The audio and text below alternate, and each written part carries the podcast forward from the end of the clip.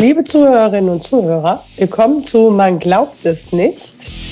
Heute ist der 11. März 2022 und hier ist der Podcast über Religion und andere Esoterik zu gesellschaftlichen, wissenschaftlichen und politischen Themen aus atheistischer und humanistischer Sicht. Wenn ihr uns helfen wollt, mögt, möchtet, dann erzählt eurem Umfeld von uns äh, oder gebt uns fünf Sterne bei Spotify oder bei Apple Podcasts und setzt ein Like bei YouTube. Schön, dass ihr da seid. Hallo. Hallo. Hey Leute. Martina Till. Hallo. Was verheimlichen NASA und Vatikan? Was ist so geheim, so welterschütternd, dass die Menschen auf keinen Fall davon erfahren dürfen? Was würde Schockwellen quer durch alle Gesellschaften senden und die Bevölkerung der Welt in Aufruhr versetzen? Und was würden nur die beiden wissen, oder wie? Außerirdisch. Aliens, also, Aliens. es geht natürlich um das Wissen über die Existenz des Planeten Nibiru. Ach so. Und für die wenigen Hörerinnen und Hörer, die Nibiru vielleicht noch nicht so gut kennen, habe ich aus den Weiten des Internets einige Fakten gesammelt und die werde ich euch jetzt präsentieren. Da muss ich sagen, auch ich bin jetzt wirklich sehr gespannt. Äh, das wundert mich sehr, aber es freut mich natürlich auch. Ich fange mal mit der seriösesten Quelle an zuerst. Pravda TV. Tatsache ist, schon seit einigen Jahren stehen die Zeichen auf Sturm. So nehmen die vulkanischen Aktivitäten auf globaler Ebene zu, ebenso Erdbeben, sintflutartige Regenfälle und Stürme. Ist das noch normal? Oder sind das bereits die ersten Vorboten der lang angekündigten Apokalypse? Glaubt man den geheimen Informationen ehemaliger Mitarbeiter der NASA, könnte in kurzer Zeit auf der Erde die Hölle losbrechen. Denn ein ganz übler Geselle nähert sich gerade mit hoher Geschwindigkeit der Erde. Sein Name lautet Nibiru. Wissenschaftler nennen ihn nur Planet X. Tatsache ist, Nibiru ist der Erde bereits verdächtig nahe gekommen. Das jedenfalls weiß der ehemalige NASA-Astrophysiker Ronald Shimshak. Entschuldigung, aber das ist ja mega geil. Warum wusste ich das nicht alles? Ja, wahrscheinlich, weil die NASA das verheimlicht. Das ist ja wirklich klar. richtig geil. Das ist ein Geheimnis. Ist halt geheim. Also, Ronald Chimchak sagt, Nibiru ist ein eigenes kleines Sonnensystem, das sich mit unserem kreuzt. In seinem Kern befindet sich ein brauner Zwergstern. Warte, warte, warte mal. Äh, Entschuldigung, dass ich jetzt nochmal nachfrage, aber du hast da vorher vorgelesen, es sei ein Planet und jetzt sagt er, es ist ein Sonnensystem.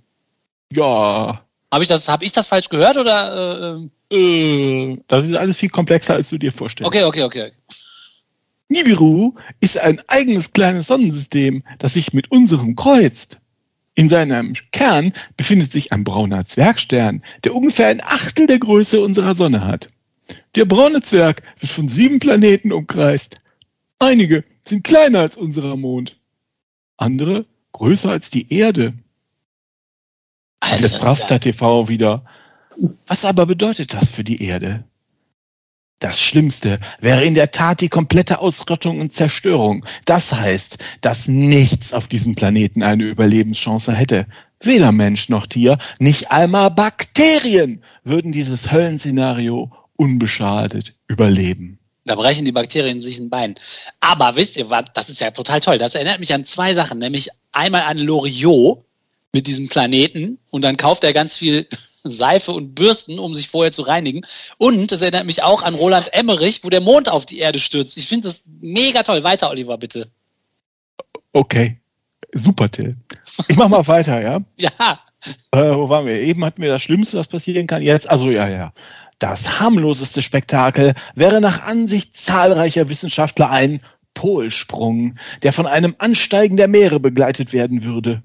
Begleitet werden würde, ja gut. Dazu kämen auch Vulkanausbrüche und Tsunamis, die hunderte von Kilometern ins Festland eindringen würden. Und jetzt, äh, man denkt nach, das sind grundsätzlich die Ereignisse, die auch der Sintflut in der Bibel zugeschrieben werden. Hat also die biblische Sintflut ebenfalls Nibiru zu verantworten? In der Tat liegt diese Vermutung sehr nahe. Also dann hieß es aber, dass er schon mal da war. Das ist ein guter Gedanke. Halt den mal fest. Weiter.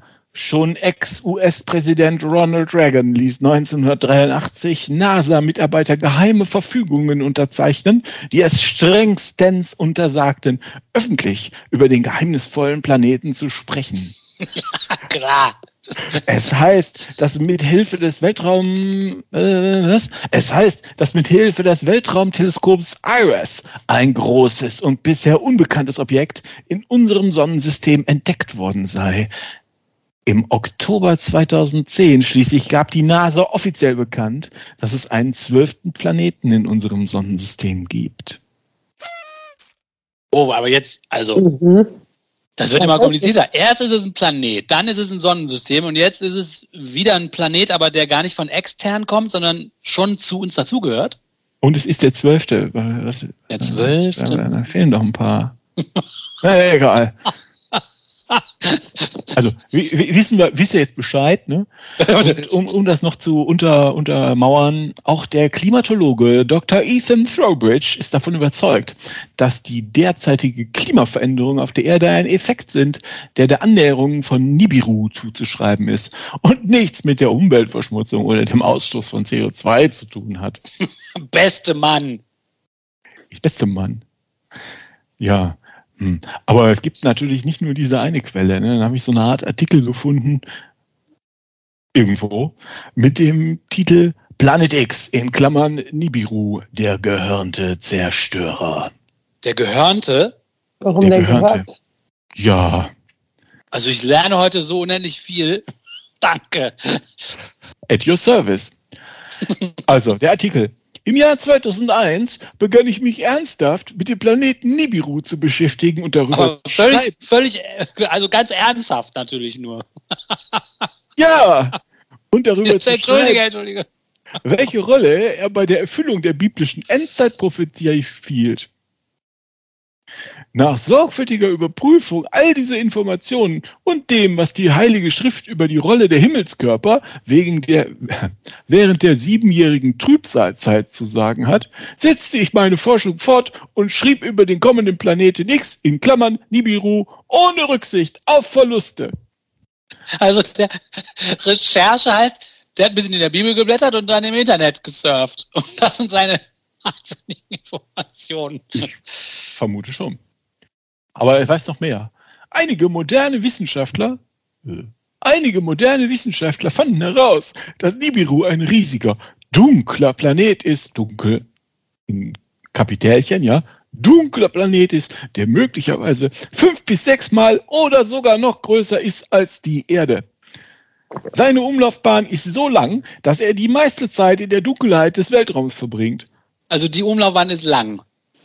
Okay, okay, okay, weiter, weiter, weiter. so lang, aber alle 3630 Jahre kommt er in das Innere unseres Sonnensystems und zieht an der Erde und an allen anderen Planeten vorbei. Wow! Wow, ja, das schließe ich mich sofort an. Weil er so groß ist, hat der Planet X ein elektromagnetisches Feld um sich herum. Nur das der Sonne in unserem Sonnensystem ist größer. Angesichts der gigantischen Größe des Planeten X und seines mächtigen elektromagnetischen Feldes wussten die Wissenschaftler, dass er alle Arten von Verstörung bei dem Planeten und in unserem Sonnensystem anrichten wird, Also, wenn er äh, angeflogen kommt. Elektromagnetisches Feld, ich glaube, das ist ja völlig. Also wenn man schon aus dem Internet sich Sachen zusammensucht, dann muss er wenigstens irgendwie die richtigen Wörter benutzen. Elektromagnetisches Feld. Okay. Also Aha. sei doch mal, es geht doch jetzt nicht hier um die Wortwahl. Nee, ich bin begeistert. Was ganz Schreckliches auf uns zukommt. Also wenn das nicht durchkommt, äh, sage ich es jetzt nochmal offiziell. Ich bin begeistert. Na gut. Doch. Also, was passiert, wenn er angeflogen kommt, steht hier, ne? Flaggen. Das- Ja, nun. Das weitaus also jetzt bitte hier, ja. Das weitaus größere elektromagnetische und Gravitationsfeld des Planeten X wird in unserem Sonnensystem folgendes verursachen: Doppelpunkt. schwere Erdbeben, Vulkanausbrüche, geologische Veränderungen auf allen Kapitälchen, Planeten unseres Sonnensystems. Und dann, ohne inneren Zusammenhang, unmittelbar dahinter, Psalm 102. Du hast vor Zeiten die Erde gegründet und die Himmel sind das Werk deiner Hände. Sie werden vergehen, aber du aber bleibst. Die Hände? Die Hände vergehen, du aber bleibst. Entschuldigung. Das ist, ist interpretierbar. Ja. Sie werden vergehen, du aber bleibst. Sie alle werden wie ein Kleid zerfallen, wie ein Gewand wirst du sie wechseln und sie werden verschwinden. So, so also das jetzt, ich hoffe, ihr seid jetzt mal ein bisschen eingedingst, ne? Eingeschüchtert. Aber es gibt auch noch auch weitere seriöse Quellen wie History.de zum Beispiel.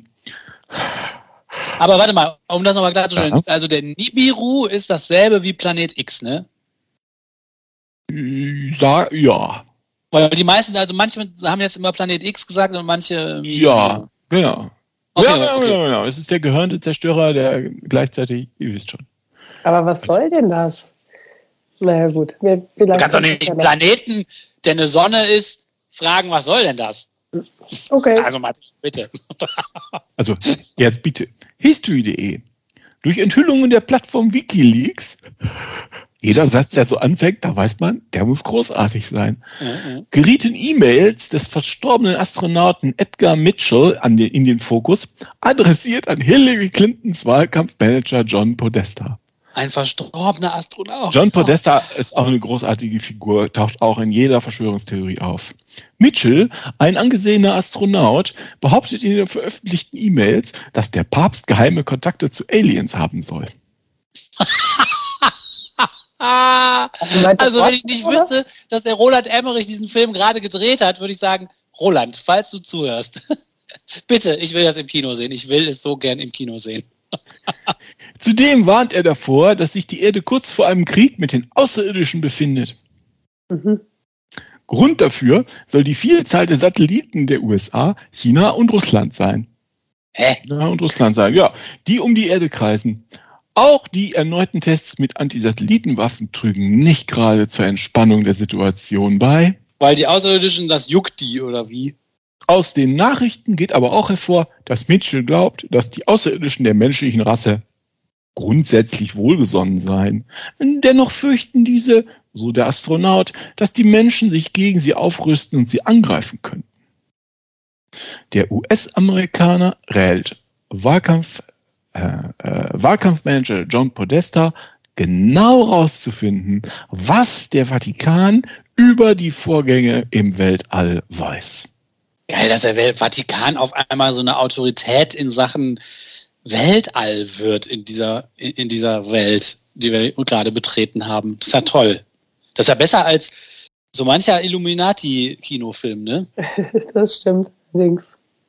Äh, wir können noch mehr lernen. Ich, äh, so ein bisschen bisschen Hintergrundwissen gebe ich euch noch mit. Ne? Ja, give me, give Zum Beispiel habe ich da einen Blogartikel gefunden in sowas ähnlichem wie ein Blog-Online-Magazin, das den schmissigen Namen IKPTZ hat.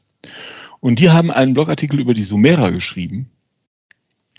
In ihrem Bild des Sonnensystems befindet sich die Sonne im Zentrum, umgeben von den heute bekannten Problemen. Äh, umgeben von den heute bekannten Planeten. Problemen.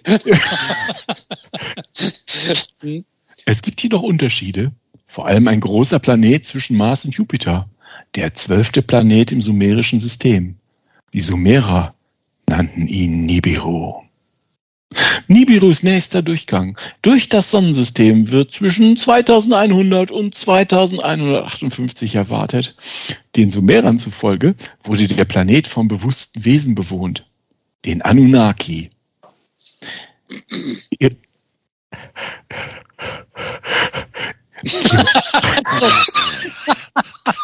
Entschuldigt bitte. Ich muss mich besser konzentrieren hier. Ihre Lebensdauer betrug 360.000 Erdjahre. Und sie waren echte Giganten. Frauen von 3 bis 3,7 Metern Größe und Männer von 4 bis 5 Metern. Aber Frauen und oh. Männer gab es schon so. die Frauen saßen auch die ganze Zeit am Herd und die Männer haben Bäume gefällt. Irre, ne? Wie ähnlich wir uns sind, das glaubt man gar nicht. Ja, da, es gibt auch noch mehr äh, Informationen in dem Artikel. Im antiken Ägypten war Echnaton 4,5 Meter groß und die legendäre Schönheit Nofretete etwa 3,5 Meter groß. Hä, warte mal, hä, wer sagt das denn? Immer noch der gleiche Artikel. Ja, ja. Hm. Bereits in unserer Zeit wurden in der Stadt Echnaton, hm, vielleicht Echnatons, keine Ahnung, Tel El Amana zwei ungewöhnliche Särge entdeckt. In einem von ihnen, direkt über dem Kopf der Mumie, war das Bild der Blumen des Lebens eingraviert. Und im zweiten Sarg wurden die Knochen eines siebenjährigen Jungen gefunden, dessen Höhe etwa 2,5 Meter betrug. Jetzt ist dieser Sarg mit den Überresten im Kairoer Museum ausgestellt. Also, liebe, liebes Publikum, ihr könnt alle nach Kairo fahren und dann kann, könnt ihr den Beweis sehen. 2,5 Meter großer siebenjähriger Junge. Kein Problem, fahrt einfach hin. Ja, ich bin nicht so sicher, ob sich dessen Höhe auf den Sarg oder auf den Jungen bezieht. Ach so, so, wie mit den, unklar. so wie mit den Händen, die zerfallen. Was, mit, was das mit, dem, äh, mit der Blume des Lebens zu tun hat, das kann ich dir leider nicht sagen. Das wird auch nicht mehr klar. Aber es geht noch weiter. Auch die Bibel unterstützt all diese Aussagen. Ja, und die, die Bibel unterstützt sowieso erstmal alles, oder? Im sechsten Kapitel der Genesis werden die Bewohner von Nibiru erwähnt, wo sie Nephilim genannt werden, vom Himmel herabgestiegen. Die Anunnaki nach sumerischen und anderen Quellen, wo sie auch Nephilim genannt werden, oft mit Göttern verwechselt, nahmen irdische Frauen als Frauen. Hier handelt es sich um Hinweise auf eine mögliche Assimilation von Einwanderern aus Nibiru.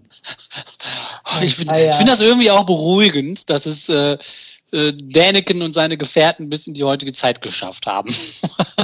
Ja, ja, und das ist eine, das ist eine, das ist eine wichtige Frage. Ne? Ich sag mal, jetzt vom Bibel, aus der Bibel gehört, von Ägypten, ist das Wirken der Anunnaki vom Nibiru, also ferne Vergangenheit? Müssen wir uns da keine Sorgen mehr machen? Und nein, da gibt's ein Buch von Jan-Erik Sitchel, vermutlich, Sigdel, Sigdel, von Jan-Erik Sigdel. Das Buch heißt Die Herrschaft der Anunnaki und es informiert uns, Außerirdische vom Planeten Nibiru üben seit Jahrhunderttausenden auf der Erde ihren, aus, ihren Einfluss aus. Wer über sie aufzuklären versucht, wird beseitigt. Das bekamen schon früh Jesus Christus und die gnostischen Christen zu spüren. Aber der Herr Dingsbums hat es geschafft zu überleben, ja, obwohl er dieses Buch geschrieben hat. Ja, und ich meine, es ist ja gefährlich, aber offensichtlich äh, äh, hat das todesmutige Nordhessen-Journal Beweise gefunden und äh, präsentiert die jetzt für die Außerirdischen vom Nibiru. Nordhessen-Journal, sie sollen riesengroß gewesen sein, deutlich über drei Meter. Schon groß. eine helle Haut gehabt haben, blaue Augen und sie sollen sechs Finger gehabt haben. Und hier wird es spannend. Einmal davon abgesehen, dass es überall auf der Welt Götterbilder mit sechsfingerigen Händen gibt, gibt es auch ein paar logische Fragestellungen, die sich aus sechs Fingern ergeben. Wenn wir selbst sechs Finger hätten, wie würden wir dann das Zählen gelernt haben? Aha. gelernt haben. Egal. Eins bis zehn oder eher eins bis zwölf? Ja, jetzt kommen wir zu den Jüngern, oder? Zu Jesus Jüngern. Lass mich raten. fast. Hätten wir wirklich ein Dezimalsystem entwickelt, wie haben wir als Kinder zählen gelernt? Haben wir beim Zählen den Daumen weggelassen? Hä? Ein Tag hat 24 Stunden und besteht aus vier Teilen. Morgen, Mittag, Abend und Nacht. Mit der Zahl 6 als Maßeinheit dieses Vierteltages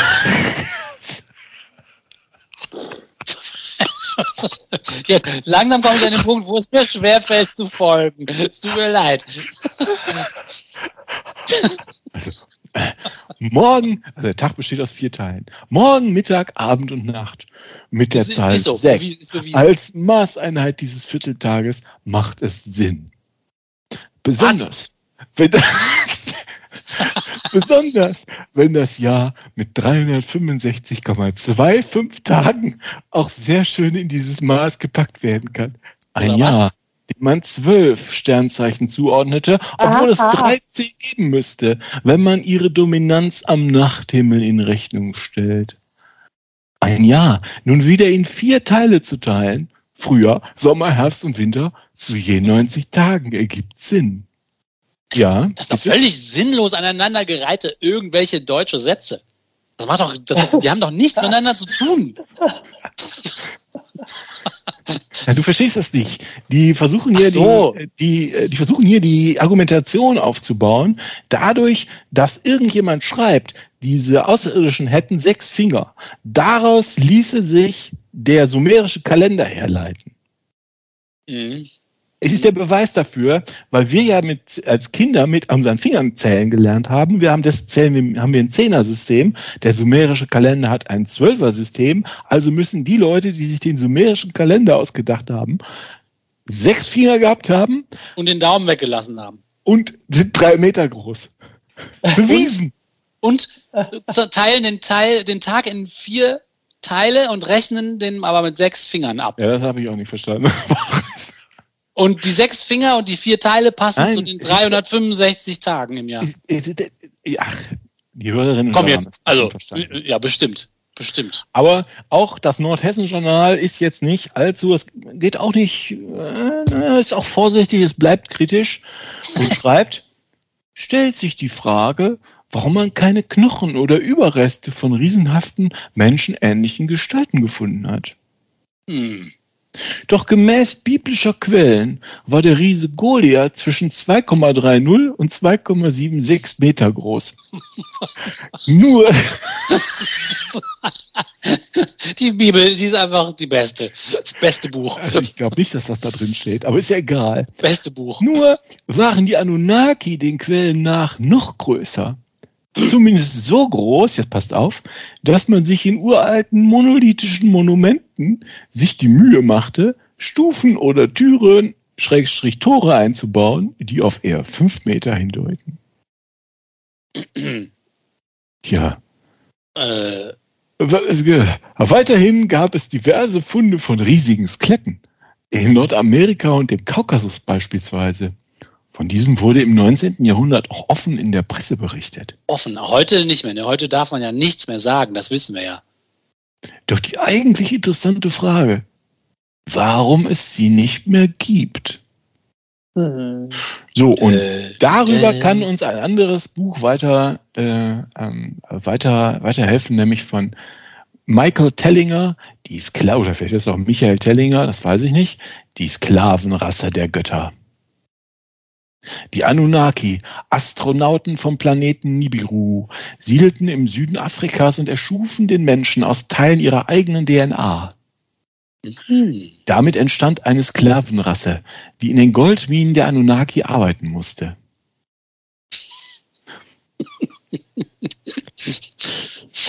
Hm. Dabei kontrollierten sie die physischen und mentalen Fähigkeiten der Menschen, indem sie große Teile der hochentwickelten DNA, DNA, Entschuldigung, der hochentwickelten DNA deaktivierten. Was erklärt, dass weniger als drei Prozent unserer DNA aktiv ist. Der Autor, der Autor Tellinger identifiziert einen unentdeckten, weitläufigen Ruinenkomplex in Südafrika, zu dem Tausende von Bergwerken gehören, als die Stadt der Anunnaki. Er zeigt die Übereinstimmungen zwischen den Schlüsselmythologien der Weltreligionen und den Erzählungen der Sumer sumerischen Tontafeln, einschließlich der großen Flut, die die Bergwerksarbeiten der Anunnaki beendete. Mhm. Also dann ist es dem Gott zu viel geworden. Der Gott hat dann gesagt, jetzt mal Schluss. Ich mache eine Flut. Außerirdische haut ab. Ja, Nee, das war der Planet. Entschuldigt. also weiß ich nicht. Das, mal das elektromagnetische Feld von dem Also in Planeten. dem, ich habe mal irgendwann den äh, Gilgamesh ein paar Mal sogar Gilgamesh-Epos gelesen. Und ähm, das ist ja ein bisschen älter als die Bibel und da kommt ja die Geschichte von der Flut her. Und äh, da äh, veranstalten die Götter die große Flut, weil die Menschen einfach so laut geworden sind, dass sie nicht mehr schlafen können in Ruhe. und das Einzige, was den Göttern einfällt, ist dann einmal so alle platt machen. Ja. Na gut. So, also, aber jetzt, äh, ne, jetzt habe ich da mal so ein paar Sachen vorgelesen und da kann man sich auch mal überlegen, wie kommen die Leute eigentlich da drauf? Ja. In der Bibel heißt das Volk sowieso und bei denen heißt das aber sowieso. Und da fragt man sich, woher wissen denn die Leute all diese ganzen Namen, dass das dieselben sind und so weiter. Ne? Also Ja, der hast du Planet hat möglicherweise- zwei bis drei Namen, die Völker haben zwei bis drei Namen. Also Möglicherweise hast du da schon einen Kernmechanismus äh, entdeckt, den es in diesem, äh, in diesem System gibt. Ich habe mal geguckt, ne, wie kommen die Leute darauf? Äh, Wikipedia sagt über Nibiru. Nibiru ist einerseits der Name einer sumerischen und babylonischen Gottheit, andererseits die Bezeichnung eines Himmelsobjekts. Die Keilschrifttafeln lassen offen, ob die Gottheit Nibiru ein Himmelsobjekt oder eine bestimmte Konstellation im Himmel repräsentiert. So, dann gibt es eine vollständig erhaltene Keilschrifttafel. Das ist unsere Hauptquelle für Nibiru. Die lese ich euch jetzt mal vor. Äh, ihr wisst ja, Keilschrifttafeln sind ziemlich klein, deshalb ist es nicht so lang. Da steht. Und jetzt brauche ich ein bisschen atmosphärischen Hall und solche Dinge. natürlich, natürlich. Nibiru, der die Übergänge von Himmel und Erde besetzt halten soll, weil jeder oben und unten Nibiru befragt, wenn sie den Durchgang nicht finden. Nibiru ist Marduk's Stern, der die Götter am Himmel sichtbar werden ließen.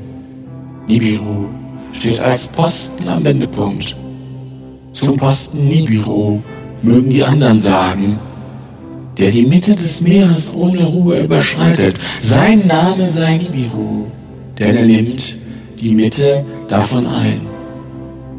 Die Bahn der Sterne des Himmels sollen unverändert gehalten werden. Also das klingt mir eher wie, das ist eigentlich die Sonne. Also, das ist eine, so eine gute Idee wie alle anderen auch. Niemand weiß, was das heißen soll. Ähm, der, der Artikel der Wikipedia, weiter unten steht der Satz, Wissenschaftler nennen den Text die sachlich schwierigste Passage, obwohl sie in ihrer Gesamtheit erhalten ist. Eine wesentliche Hilfe zur Aufklärung stellt die Nibiru-Tafel nicht dar. Ja, So, jetzt denkt man, okay, das sind so einzelne Spinner im Internet, die die sumerischen Quellen falsch verstanden oder umgedichtet haben. Und solche, naja, solche Ideen müssen am äußersten Rand der Gesellschaft bleiben und können nie in solide Weltanschauungen oder Religionen aufgenommen werden. Nein, weil es ja auch eine Stimmt. Mischung, eine Mischung ist aus allen möglichen Sachen. Die Sumerer, dies und das und die Bibel und bla bla bla. Das, die haben sich ja alle möglichen Sachen zusammengesucht. Ja, pass auf. Ich zitiere mal das Glaubens- und Gottesbild der, Memo der Mormonen, der Kirche Jesu Christi, der Heiligen der letzten Tage. Alles Sein und Werden unterliegt einem höchsten kosmischen Prinzip, dem Gesetz des immerwährenden Fortschritts. Dem unterliegt auch Gott. Er selbst war einmal Mensch, der durch Studium kosmischer Gesetze zur Gottheit wurde. Er hat auch jetzt noch einen Körper aus Fleisch und Blut mit Gelenken, I don't know, man, mit Gelenken und sieht aus wie ein Mensch. So, und gemäß dem Religionsgründer und Propheten der Mormonen Joseph Smith, über den ich auch schon immer mal eine Folge machen wollte, lebt Gott auf dem Planeten Kolob im Sternensystem Kokau, oh je, Kokau Beam. Ja? Mhm. Okay. Planet Kolob, der Planet Kolob, Planet Kolob, habe ich gleich mal Wikipedia geguckt. Kolob ist ein Stern oder Planet, der im Buch Abraham, einem heiligen Text der Mormonen, beschrieben wird. Mehrere Konfessionen der Mormonen glauben, dass das Buch Abraham von Joseph Smith, dem Gründer, der Bewegung, aus einer ägyptischen Papyrusrolle übersetzt wurde. Diesem Werk zufolge ist Kolob der Himmelskörper, der dem Thron Gottes am nächsten ist.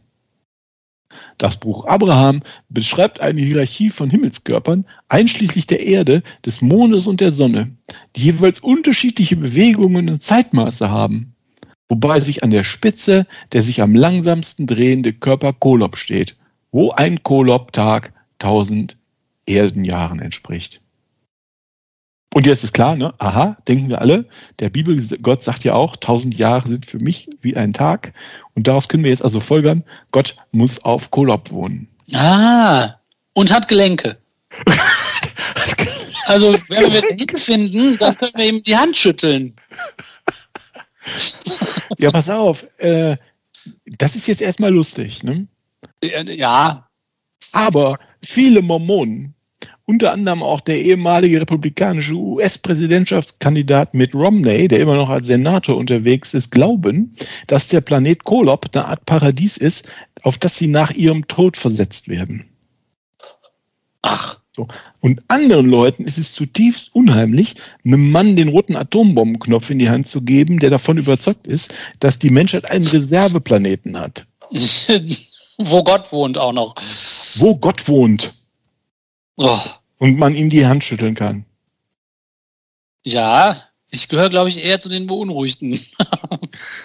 Äh, Wikipedia, äh, ich, also es geht jetzt quer durch die Artikel. Ne? Das Buch Abraham, da hat er das ja her, der Joseph Smith. Das Buch Abraham wurde 19, nein Quatsch, wurde 1835 bis 1842 von Smith diktiert, nachdem er einen Satz ägyptischer Schriftrollen erworben hatte, die zu einer Mumienausstellung gehörten. Mm, nachdem, sich der Kreis. nachdem die Papyri jahrzehntelang verschollen waren, tauchte ein kleiner Teil davon im Jahr 1967 wieder auf. Diese Fragmente wurden von Ägyptologen übereinstimmend als das Buch des Atems identifiziert, eine Kurzfassung des ägyptischen Totenbuchs, das in Ägypten traditionell Verstorbenen ins Grab gelegt wurde. Dieser Text hat mit dem Buch Abraham nichts gemeinsam. So vielleicht als, als Detail, Science-Fiction-Fans äh, wird die Ähnlichkeit auffallen vom Namen Kolob und dem Namen des Planeten Kobol. Oh. Und in der Tat war Glenn R. Larson, der Erfinder von Kampfstern Galactica, sein Leben lang Mormone. Äh, was, wenn man das weiß und man kennt das Mormonentum ein bisschen und man guckt diese Serie, fällt einem das immer wieder auf. Er hatte also ganz viel ihrer ähm, ja, etwas absurden mh, hm, Glaubenssätze mit eingebaut. Ja, das macht Sinn, ja, ja. So, okay, gut. Jetzt denkt man, na gut, okay, okay. Esospinner und Mormonen glauben an Nibiru oder Kolob, an göttliche außerirdische Wesen, an unbekannte Planeten, die auf geheimnisvollen und dunklen Bahnen am Thron Gottes vorbei um die Sonne kreisen.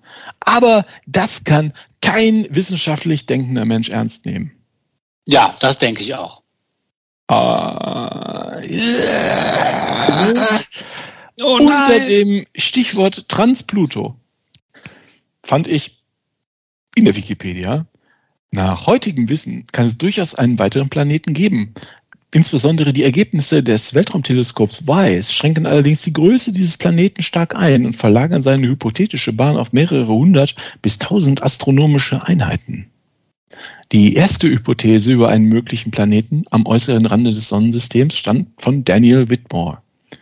Im Jahr 1985 nannte er ihn noch Planet X Ergebnisse aus dem Vergleich der Bahndaten des Zwergplaneten Setna und von Ende 2012 entdeckten Asteroiden lassen sich gemäß einiger Forscher damit erklären, dass es einen unentdeckten Planeten mit mindestens der zehnfachen Erdmasse außerhalb des Kuipergürtels in einer Entfernung von 100, einigen hundert astronomischen Einheiten geben könnte. Passt also zu dem zu der Umlaufbahn, den die, ähm, ähm, die Internetmenschen eben ähm, rausgefunden haben. 2016 postulierten US-Astronomen vom Caltech die Existenz eines Planeten mit mindestens etwa der zehnfachen Erdmasse und einer Umlaufzeit von bis zu 20.000 Jahren. Ach, 20.000 Jahre. Hm. Ja. Aber das scheint ja immerhin ähm, Vermutungen zu sein, die aus Messungen hervorgehen und nicht aus irgendwelchen äh, Fantasien, oder? Ja, was ist davon zu halten jetzt? Das ist ja ein Ding, ne? Ja, also ich finde, weißt du, wenn man die Planeten beobachtet und dann kann man sagen, aha, guck mal, dieser Planet macht immer an der einen Stelle so eine komische Kurve. Ähm, das könnte man erklären, weil da noch eine Masse rumfliegt. Das ist ja jetzt irgendwie nicht so absurd, wie zu sagen, da wohnen sieben Meter große Menschen und die Frauen von denen stehen hinterm Herd.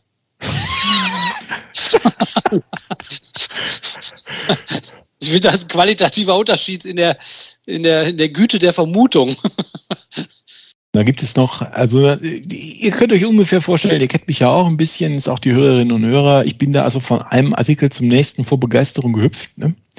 Kann man sich ja, kann man sich ja, kann man sich ja vorstellen. Und jetzt habe ich mal noch einen, vielleicht noch, ja, noch, noch einen Absatz aus der Wikipedia über die Anunnaki, die schreibt, zahlreiche pseudowissenschaftliche Theorien kreisen um die Anunnaki. Manche deuten sie als humanoide Außerirdische vom Planeten Nibiru, welche die Menschen einst als David, als Arbeitssklaven erschaffen hätten. Nach dem Verschwörungstheoretiker David Icke sind sie vampirische Formwandler von geriptoloider Gestalt, die unerkannt noch immer auf der Erde leben und eine totalitäre neue Weltordnung errichten wollen. Also Echsenmenschen, ja. Und dann äh, weiter zu Reptiloiden. Dazu würden sie menschliches Blut benötigen, wodurch, die, wodurch sich Berichte über Vampirismus und über massenhaft rituellen Missbrauch von Kindern erklären würden. So passt auf einmal alles zusammen.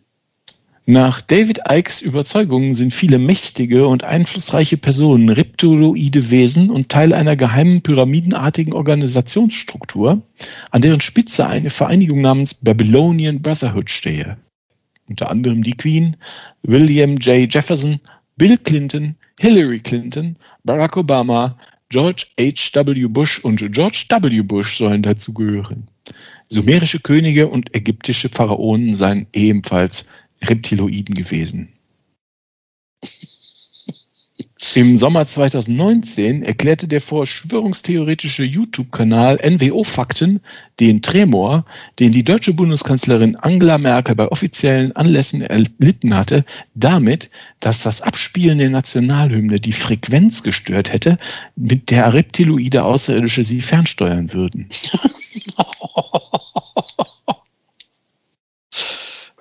abstrus. So, dann habe ich noch einen äh, Artikel im Südkurier gelesen über Verschwörungsmythen. Etwa ein Drittel der Deutschen glaubt schon vor Corona daran, dass geheime Mächte die Welt steuern.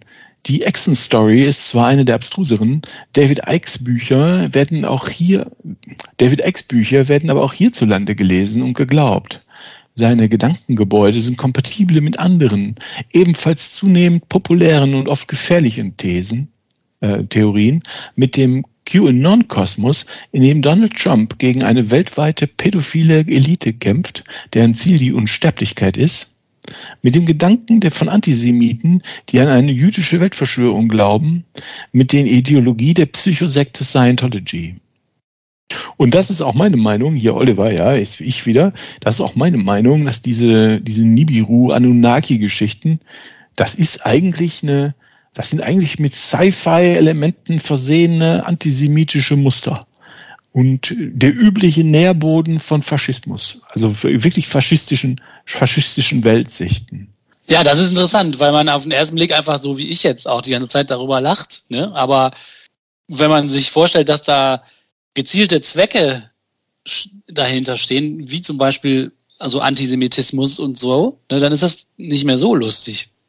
Äh, das ist gar nicht lustig. Nee, aber genau. irgendwie auch schon. Also ich muss dazu David Icke, ich finde, ich kenne es seit, ich kenne ihn nicht persönlich, aber ich folge David Icks äh, Bemühungen um Aufklärung seit, seit, ja, seit Jahrzehnten schon. Finde ich also hochinteressanter Mann. Da wollte ich auch immer mal wieder, wollte ich immer mal eine Folge über den machen. Ähm, ich glaube nicht, dass David Icke Antisemit ist, wenn David Icke sagt, dass er glaubt, dass die Welt von vier Meter hohen Reptiloiden Außerirdischen beherrscht werden, dann glaube ich, dass er meint, dass die Welt von vier Meter hohen Reptiloiden Außerirdischen äh, beherrscht wird. Das ist nicht Code für irgendwie für, für Juden, ja. Aber die Frage ist, was machen seine Anhänger dann daraus? Ne? Mhm. Mhm. Vielleicht nochmal der, vielleicht noch mal der Südkurier, der schreibt, ist ein sehr einsichtiger Artikel. Ja, es ist schwierig geworden, in unserer Welt zu leben, denn sie ist volatil, sie ist unsicher, sie ist komplex und sie ist voller Ambiguität. Es mag einfacher sein, an Echsenmenschen zu glauben, als zu akzeptieren, dass es keine Sicherheiten mehr gibt, dass jede Entscheidung ein Risiko ist, dass jeder von uns, auch jeder Präsident und CEO, mehr und mehr Verantwortung trägt, aber immer weniger wissen kann, was eigentlich richtig ist. Das ist tröstlich, wenn böse Mächte versuchen, mich zu versklaven, denn dagegen kann ich kämpfen oder an einen Erlöser glauben, der das für mich tut. Ja. Und hier, hier jetzt als Reminder, ne, QAnon in den USA und die Querdenker in Deutschland sehen ja Donald Trump als ihren Erlöser an. Nicht in irgendeinem übertragenen Sinne, sondern die sagen, das ist unser Erlöser, der kämpft übermenschlich für uns, opfert alles, was er hat, gegen diese boshafte Elite. Ne, und das ist nicht mehr weit zu diesem Echsenmenschenkram. Ich kann da auch drüber lachen wenn die hier so einen Quatsch erzählen. Aber ich halte das auch für gefährlich, weil ich glaube, wenn man sowas wirklich glaubt, dann ist das der Ursprung einer faschistischen Weltsicht. Ne? Kern, mhm. Kernelement des Faschismus ist ja äh, der Glaube, dass es eine fremdartige Elite gibt, die das gute und brave Volk in den Untergang treiben will und dagegen muss sich das Volk, das Volk muss dagegen eine Bewegung gründen mit einem Erlöser als Führer, die so in einem in einem revolutionären Gewaltausbruch diese Elite beseitigt und sich und ihre Kinder rettet vor den vor den bösen blutsaugenden Kindermördern. Ja, und deshalb ist das auch überhaupt kein Zufall, dass also die historischen Nazis da schon sehr ähnliche Muster über Juden verbreitet haben, wie sie jetzt die QAnon oder Querdenker-Leute über angebliche Echsenmenschen wie Angela Merkel oder Bill Gates verbreiten. Das ist ja auch die Leute, die werden ja, ich weiß nicht, also ich, ich beschäftige mich da schon so lange mit, dass ich nicht mehr weiß, ob normale Leute sowas wissen oder nicht. Deshalb sage ich es mittlerweile lieber einmal, einmal mehr. Aber in, in, bei Rechtsesoterikern werden Leute wie Merkel oder Gates ja auch als Kryptojuden bezeichnet. Ne? Mhm. Also muss man aufpassen. Ich glaube, man muss da aufpassen.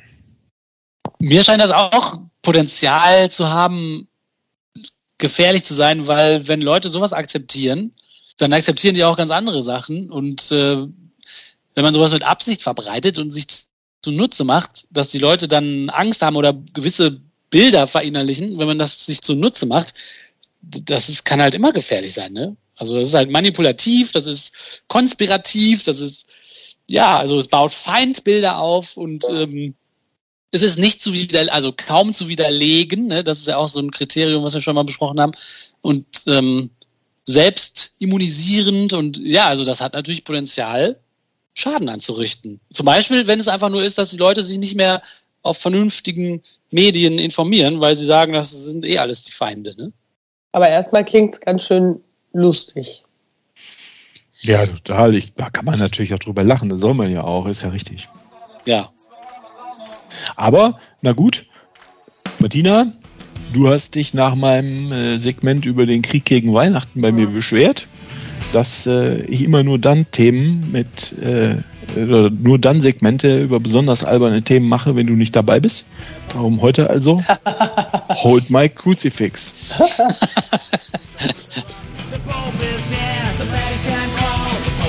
ich glaube ja, dass solche Segmente, ähm, wenn wir die auf YouTube hochladen, immer so ein Honeypot sind für die absurden Kommentatoren, die sich auf YouTube aufgeregt haben. Ich bin schon, ich freue mich schon, ich freue mich schon auf das, was dann noch kommt jetzt.